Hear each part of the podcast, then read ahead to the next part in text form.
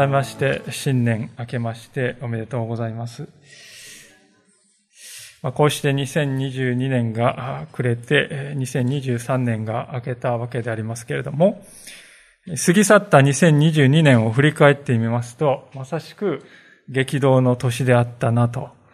誰もが思われるのではないでしょうか。年の瀬に発表された今年の漢字は戦争の戦という字であると。いうことでした。まさにそのように、ロシアによる戦争が今も続いて終わりが見えないという中にありますね。超大国と言われるような国が、あのようなこう野心をむき出しにして、一般の人々の上に爆弾を降らせるということ。まあ、そのようなことが21世紀の世界で起こるんだと。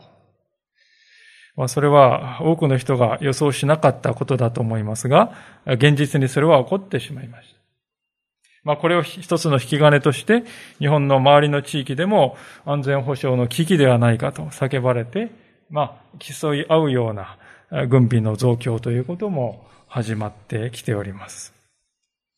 国内に目を向けますと、夏には首相を経験された方が白昼に暗殺されるという衝撃的な事件、ショッキングな事件までも起こりました。まあ、それを引き金に宗教というものがおよそ懐疑的な目で見られるような、そういう時代に逆戻りしてしまったような印象も受けます。また私たちの生活面でも、もうすぐ3年になるこのコロナ禍との戦いも収束したとは言えない状況ですし、また、先のウクライナ戦争の影響で、エネルギーや食料の価格というものが高騰して、物価に跳ね返る。苦しさは増しているという。ですから明らかに時代が一つの節目を、迎えて変わりつつあると。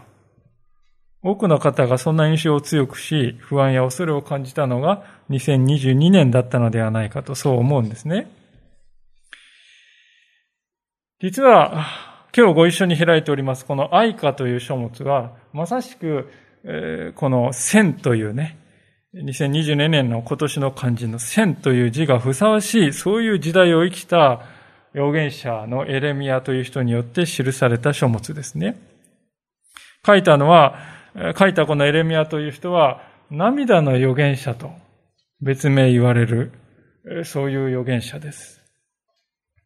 なぜ涙の預言者かと言われますと、彼が南ユダという王国で預言者として40年ほど活動するわけですけれども、彼の活動している40年の間に、祖国のユダはですね、どんどん衰退していって、そして最終的には消えてなくなってしまったからなんですね。時は紀元前620年頃であります。当時の中東の世界はと言いますと、現代の世界よりもはるかに凄まじいですね、激動の時代を迎えていたわけであります。それまで300年以上にわたって中東を支配してきたのはアッシリアという大帝国でありました。この地図の緑のところがアッシリアですけれども、最盛期にはこのエジプトまでも占領してですね、中東全域を支配している、そんな国でありました。このアッシリア帝国によりまして、イスラエルのですね、北の半分はですね、占領されてしまって、そして住民は捕虜として本国の方に連れ去られていたわけですね。で、かろうじてですね、南ユダは、まだ残っていて、で、エレミアがですね、この活動していたのも、この南ユダ王国でありました。しかしながら、エレミアの時代ですね、このアシリア帝国という盤石に思えた帝国でしたが、だんだんと弱体化していったんですね。それは、この東の方のメディアとか、あるいはエラムとかですね、バビロンといった国々がアシリアに反乱を起こすようになっていたわけですよね。そして、エジプトもですね、アシリアの支配から脱している。最終的にアッシリアは、この、青いところにありますように、え、バビロンという新しい国によって滅ぼされて、亡くなってしまったという時代ですね。でこういう国際関係の激変の時代をエレミアは生きておりました。で、こうなりますとですね、南ユダっていうのは非常に厳しい状況に置かれるわけですね。なぜなら、この南ユダというのは分かりますように、バビロンと、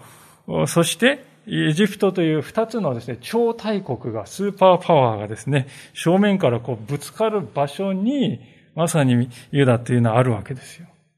もうこの二つの国は戦争するとユダで戦争するしかないというね、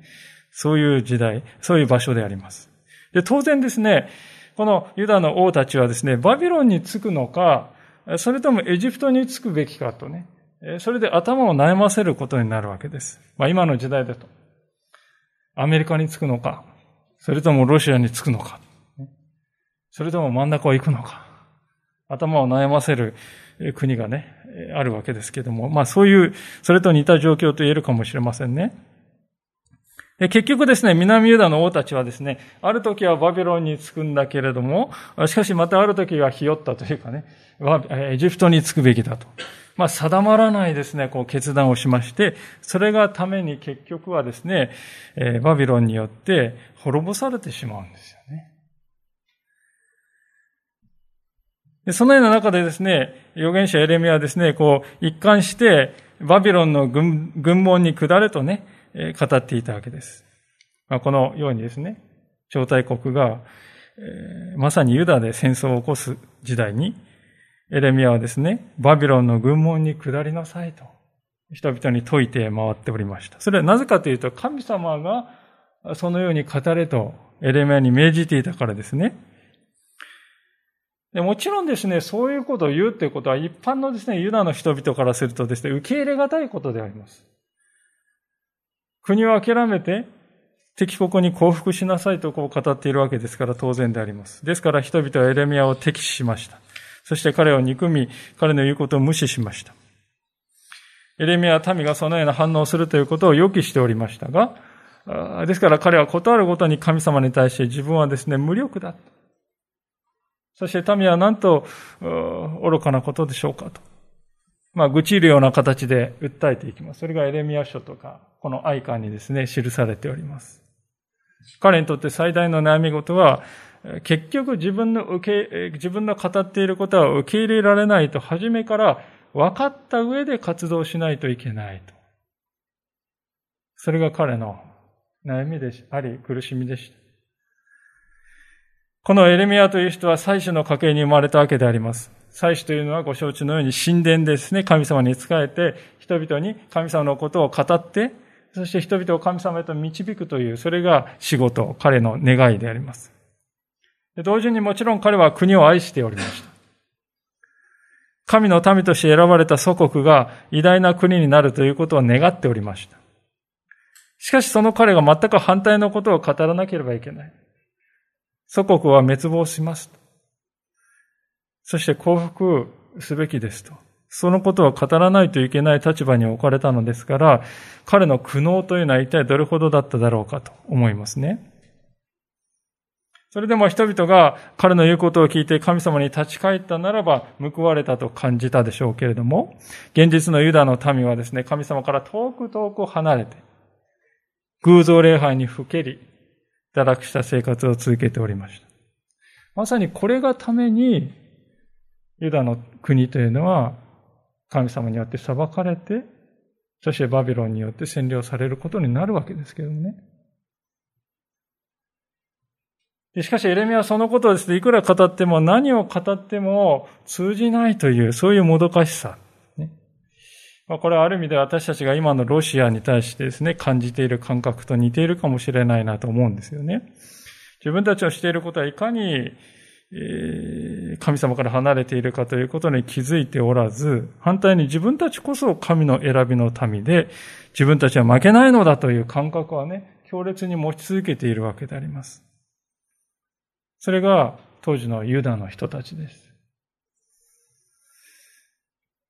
それがどんなに愚かで高等無形なことか、外から見ていればよくわかるけれども、党の本人たちは全くそうは思っていない。ですから、まさしく絶望的な感覚に陥る状況ですけれども、エレミア、エレミアが毎日向き合っていたユダの民というのはまさにそういう状態だったわけですね。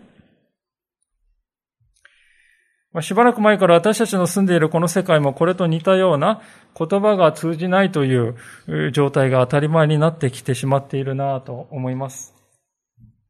嘘は言ってはいけませんよ。真実に生きるべきですよという、そういうですね、規範というものが社会の中でとても軽んじられるようになりましたね。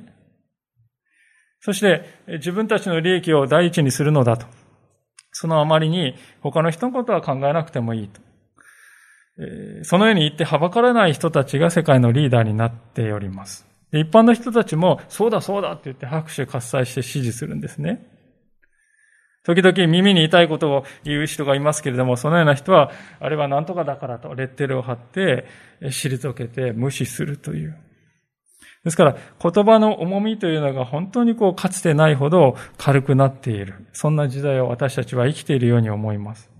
ですだからこそ私たちはですね、この時にエレミアが感じていたであろう絶望的な気分というのを多少なりとも理解することができるかもしれないとそう思うんですね。まあ、ですから、そのようなわけでエレミアという人には常に強いストレスがかかっておりました。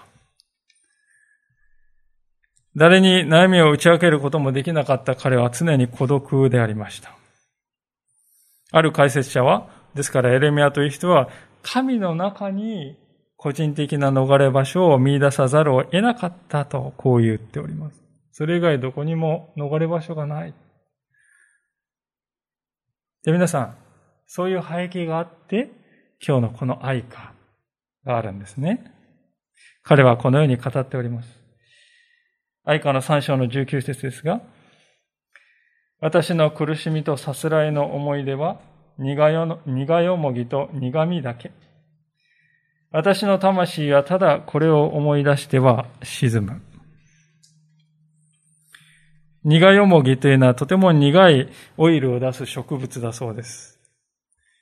また苦味というのは蛇の毒を指して使われるようなこともあるようなそういう言葉ですね。エルミアは自分が取ってきた苦しみや民の間でしてきた活動を振り返って、ほとんど良いことは何もありませんでしたと。そう語ります。で、そういう日々を思い返すときに、エレミアは沈むと言いますね。直訳するとこれは溶けるという言葉です。自分の歩んできた道を振り返ってみると、心が溶けて何もなくなってしまいそうな感覚。それがエレミアの心にいつもあるわけです。先日、私たちの教会に来てくださったある宣教師の方が、ご自分の経験を語ってくださるのを聞きました。その国は伝統的な宗教の束縛が非常に強い国でありまして、キリスト教を伝えるのがとても難しい地域です。でそのような地域で奮闘しておられました。それでも地道な活動によって一人、また一人と、イエス様を受け入れる方が与えられて、その中から次第に伝統者として自分の民族に福音を伝えようとする人も起こされて、教会に集う子供たちも少しずつ少しずつ加えられていく。10年かかって、十数年かかって、そこまでたどり着いていく。しかし、イエス様を信じた女性のご主人が若くして事故で亡くなられてしまうという悲劇を悲劇が起こるのであります。悲劇は続くわけですね。伝道者として立った若い現地人牧師の夫婦にようやく与えられた小さな女の子が病気で命を落としたと。そういう知らせが入るわけです。その失った牧師はこう語ったそうです。なぜ主が娘を召したのかそれはわかりません。しかしそれでも神は良いお方だと思っています。その知らせを聞いた宣教師の先生はこう祈ったそうです。主よ、なぜですか？なぜあの子が命を落とさなければいけなかったのですか？そう叫ばざるを得ない胸が締め付けられるような経験でした。そう話してくださいました。これからという時になぜ出花をくじくようなことが起こるのか。なぜ神様のために人生を捧げた人がこんな悲しみに直面しなければならないのか。考えても考えても疑問は尽きない。働きを始めてから今に至るまで、このような悲劇は片手では数えきれない。両手で数えなくてはならないようなぐらい起こっていますと。まあそう語る姿に私は、彼らが直面している痛みということを思わずにはいられませんでした。そして他でもないそのような痛みを通っているそのただ中で、その宣教師の先生の目に留まった御言葉。それが今日皆さんとご一緒に開いているこの愛花の三章の言葉だったのであります。ここに書かれている言葉に慰められました。おっしゃっていました。なぜなら、まさにここに、その時に彼らが心で感じていたことが記されていたからですね。先日人間の心理についてのある興味深い研究結果がネットで書かれておりまして、それを読んだんですけれども、それはですね、人がこう一番慰めを感じるのはどういう時かというと、こうしたらどうですか？ああしたらどうですか？とこう提案されるよりも、それは大変だったね。まあそのようなですね、こちらのことを聞いて分かってくれたと思えるときに慰めを感じたと。そういうですね、何十人かのアンケートをですね、取って、そういう結果が分かってきたということでした。ある意味では聖書にですね、このようなエレミアの生々しい苦しみの描写というのが書かれているのはですね、そのためなのかもしれないと思うんですね。エレミアはここまで自分の内面的なことね、苦よの、苦よの、苦よもぎとか苦みだけ、まあ、そういうふうに自分の内面のことを文字にして、ここまで残す必要はなかったのではないかと思います。一人で神様に語って、一人で神様に理解してもらえれば、それでよかったのではないかと思うんです。ところが、彼は神様に語った内容をそのまま記録し、私たちのために残してくれております。それは、自分が経験したことは自分だけの経験ではなくて、人間が生きていくときに必ず似たようなところを通らされるということを彼は知っていたからではないかと思うんですね。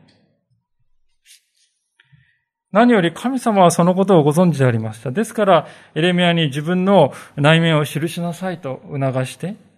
今に至るまで、それが私たちの前に残されているのではないでしょうか。そしてそれによって私たちは知るのであります。ああ、神様は私の苦境を分かっていてくださる。私が感じている疎外感、孤独、理解してもらえないという虚しさ、自分は誰の役にも立っていないという無力感、運命を変えることはできないという絶望的な思い、人生で何も喜びや充実感を感じることができないという激しい痛み、そのすべてを主は理解しておられるんだ。そして同時に神様からこう語りかけているように感じるのです。それはね、世界であなただけが感じている痛みではないんだよ。いにしえの信仰者たちもまたその後に続く信仰者たちも、今に至るまで、あなたと似たような経験をし、その都度、私は彼ら一人一人に寄り添って共にいたのだと。このように思えるということです。今日のような聖書の箇所を見るとき。そしてそれがあの宣教師の先生の心に慰めをもたらしたのではないかと思うんですね。そしてまたそれは私たちにも等しく注がれている慰めの泉なのではないでしょうか。実際、エレミアは慰められて、21節からのところで意外なことを語るんです。21節から22節。私はこれを思い返す。それゆえ私は言う。私は待ち望む主の恵みを。実に私たちは滅び失せなかった。主の憐れみが尽きないからだ。エレミアは再び自分の苦しみを心に思い返すとこう言いますね。当然、思い返したらですね、この後にああしてこうで、こうで苦しかったんです。こういう感じだったんですってね、そういう苦しみの言葉が続くかなと思いきや、私はこれを心に思い返す。それゆえ、私は待ち望む主の恵みをとこう続きます。私はこのそれゆえにはですね、少々混乱させられるんですね。私はこれを思い出して沈む。それゆえ、愚痴を言うっていうんだったらわかるんです。しかし、エレミアは苦しい。それゆえ私は主を待ち望むっていうんですよね。意外ではないか。でも、私はここにね、信仰者が通るべき一つの飛躍へのステップがあるように思いますね。なぜかというとね、苦しみの体験の中でその苦しみだけにフォーカスして、その苦しみの奴隷になって生き生きるということは、この世の中を見ると、誰もが当たり前のようにしていることだからであります。ともすると私たち信仰者もそのような落とし穴にはまってしまうことがあります。けれども、聖書は信仰者にはそういう道とは異なる道がありますよと語るんであります。それは神に目を向けるということです。苦しみの体験を思い出して、思い出すたびに心が沈む。それゆえ私は、だからこそ私は神様に目を向ける。神様を待ち望み、神様の恵みを待つとこう言うんですね。和歌山県のこの自殺の名所と呼ばれる断崖絶壁のそばにですね、命の電話という電話を設置して、こう相談を受け付けている牧師がおられますけれども、この牧師がですね、えー、ある時死にたいと思う人へという題で、こんなことを記しているのを見ました。こういう言葉であります。死にたい気持ちはわからないわけではありません。牧師の私でも頑張り続けることにしんどくなって、元気が出てこない時があります。そんな時は決まっていつまでこの人生を頑張らないといけないのだろうと思ってしまうのです。今あなたは苦しみから逃れたいという気持ちが極まって、もう死ぬことしか見えなくなっているのでしょう。そして死んだら楽になれると思っているかもしれません。しかし、死んだら楽になれるという保証は実のところないのです。考えてみてください。もしも今考え、今抱えている問題が一つ一つ解決に向かえば楽になりませんか？やり直してみる気持ちになりませんか？今あなたに必要なのは死ぬことではなく、生きるための助けなのです。問題を解決するために、あなたを助けてくれる人だと思うのです。私はこれを読んでハッとさせられました。そうなんですね。人は苦しみや絶望の奴隷になってしまうと、それしか目に入らなくなります。時に死ぬことでその問題から解放されたいとまで考えるようになる。ところが、そのような人が真に必要としているのは、生きるための助けだと。問題を解決するための助け手なんだ。エレミアはまさにそのことを悟ったのではないでしょうか。ああ、私はこのまま苦しみの体験を思い返しては沈む、思い返しては沈むということを一体いつまで繰り返していくのだろうか。その先に解決はあるのだろうか。そこに未来は見出せるのだろうか。何もないな。そう気づいたわけです。そこから彼は主に目を転じるんですね。自分に必要なのは苦しみを忘れさせてくれる人でもなく、あるいは麻薬のようにその痛みを取り除いてくれる人でもない。自分が必要としているのは、この苦しみのただ中で私を助けてくれる人なんだ。助けてくれるお方なんだ。そう気づいて主に目を向けていったのであります。で、その時エレミアは見出したんですね。ああ、自分たちが滅びなかったという事実そのものが神様の憐れみなんだということですよね。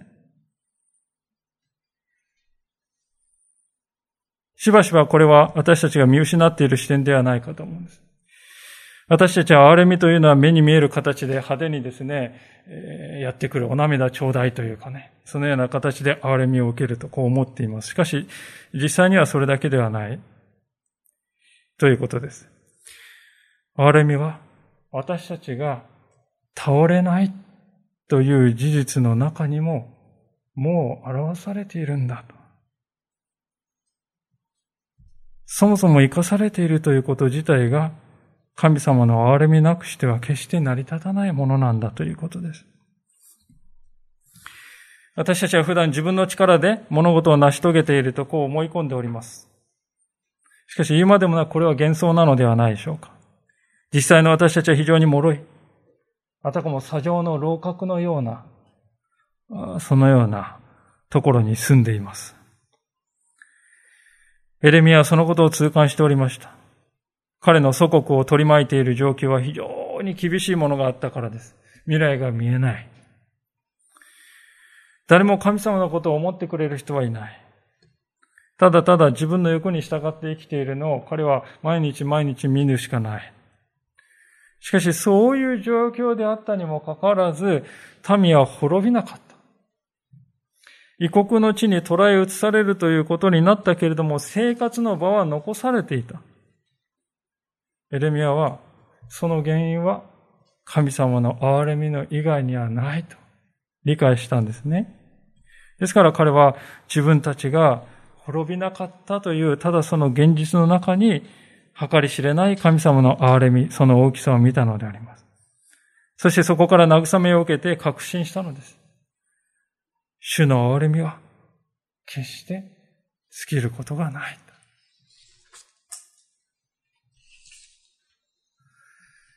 神様は私たちを滅ぼすために私たちをご自分の民にされたのではないと。これは聖書が一貫して私たちに幾度も語っていることでありますが、しかしイスラエルの民はこれを反対に考えてしまいました。出エジプト記をぜひ思い出していただきたいんですけれども、イスラエルの民はですね、神様は自分たちをこの荒野で滅ぼすためにエジプトから連れ出したんだと言いましたね。自分たちに良いことをするためでなく、自分たちをこの荒野でのたらじにさせるためにエジプトから出してきたんだと、そう言ってはばからなかったんです。そのような恩知らずの民に対してさえ、神様はご自分が建てた誓いにどこまでも忠実であってくださった。たとえ民の方があの金の格子の事件によってですね、自分の方から契約を捨てて足で踏みつけるような、そんな時でも、であります。ある意味ではですから神様はね、ご自分を契約という名の柱に自分をこうしがし縛り付けているということです。私は神様はそういうことを成してくださるという事実を見て驚嘆するんですね。神様という方は主人。私たちはそのしもべ。しかし主人であるお方がしもべである私たちの前で、まるでしもべで奴隷でもあるかのように自分の身を契約に縛り付ける。それが主の愛と恵みの現実だということです。次のように書かれている通りですね。新明新明記の7章の6節から8節あなたはあなたの神、主の聖なる民だからである。あなたの神、主は、地の表のあらゆる民の中からあなたを選んでご自分の宝の民とされた。主があなた方をしたい。あなた方を選ばれたのは、あなた方がどの民よりも数が多かったからではない。事実あなた方は、あらゆる民のうちで最も数が少なかった。しかし主があなた方を愛されたから、また、あなた方の父祖たちに誓った誓いを守られたから、主は力強い見てを持ってあなた方を導き出し、奴隷の家からエジプトのファラオの手からあなたを贖い出されたのである。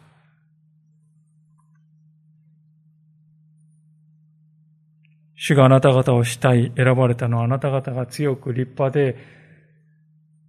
優れていたからではない。あなた方が小さかった。あなた方は小さかった。しかしそのあなた方を主は愛し、父祖たちに誓った誓いをどこまでも守ろうとされた。だから、神はあなた方を救われたんだ。そう聖書は語るんですね。エレミアはこのようにして主に、主の尽きることのない荒みによって生かされている自分であるということに気づかされて、その結果このように語るのです。23節それは朝ごとに新しい。あなたの真実は偉大です。主こそ私への割り当てですと。私の魂は言う。それゆえ私は主を待ち望む。私たちの人生に同じ日というのは一日たりともありません。それと同じように神様の憐れみも一つとして同じようには来ないと聖書は言います。常に新しく常に形を変えて私の人生にやってくるとエレミアは語ります。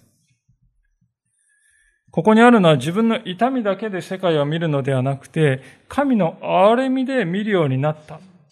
そういう人の変化を見て取ることはできると思います。エレミアは現実から目をそらして違う世界に逃避しているのかっていうとそうじゃないですよね。苦しい問題を見ないようにして目をつぶっているのではないです。そうではなくて、まず、まるで、傷跡の上にかけられたガーゼのように、神様の憐れみが日々私の人生の苦しみの上に重ね合わされている。そう言っているように私には感じられます。痛みはある。しかしそれを覆ってあまりある神の憐れみが重ねられていると、エレミアは感じて慰められていたのではないでしょうか。だからこそ彼は言うんですね。主こそ私への割り当てですと。割り当てというのは分け前のことで、死死孫孫にまで受け継いでいくものですね。私たちは何を分け前としているでしょうか